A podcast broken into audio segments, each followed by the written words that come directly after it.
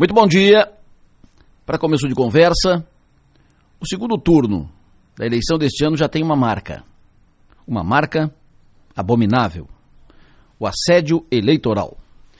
O assédio eleitoral ocorre quando o empregador age para coagir, ameaçar ou prometer benefícios para que seu empregado vote em determinado candidato. Estamos voltando com isso aos tempos do voto no cabresto. Cabresto, do latim capstrum, que significa mordaça, freio. Enfim, é o patrão ameaçando o empregado se não votar no candidato que ele mandar. Estamos voltando aos tempos dos coronéis. Todos estão de acordo com isso? Todos aprovam isso? Isso é dos tempos do Império. Isso é dos tempos da República Velha. Inaceitável nos tempos de hoje. Para quem gosta de falar do Nordeste, em tempos outros lá atrás, essa era uma prática recorrente desde os tempos do Império lá no Nordeste, faixa mais carente do país. Mas hoje, o assédio eleitoral, a volta da prática do cabresto, é maior, mais forte por aqui.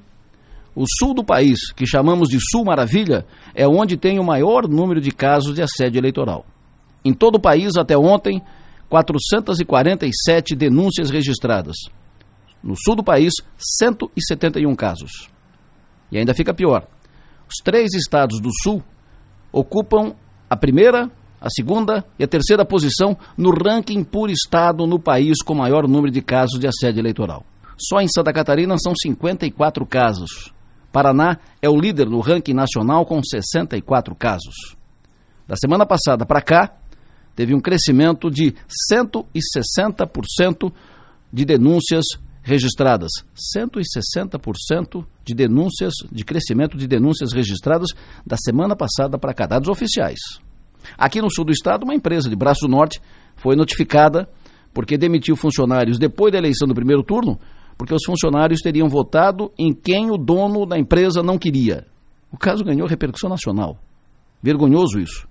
Absolutamente inadmissível essa prática em pleno 2022, em pleno século 21.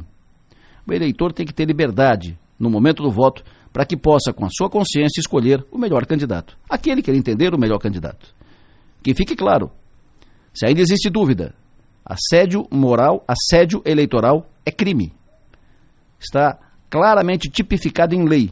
E como crime, deve ser combatido e denunciado. Agora cá entre nós, né? Se já está assim, imagine se tivesse comprovante de voto em papel se o eleitor pudesse levar com ele comprovante do voto dado.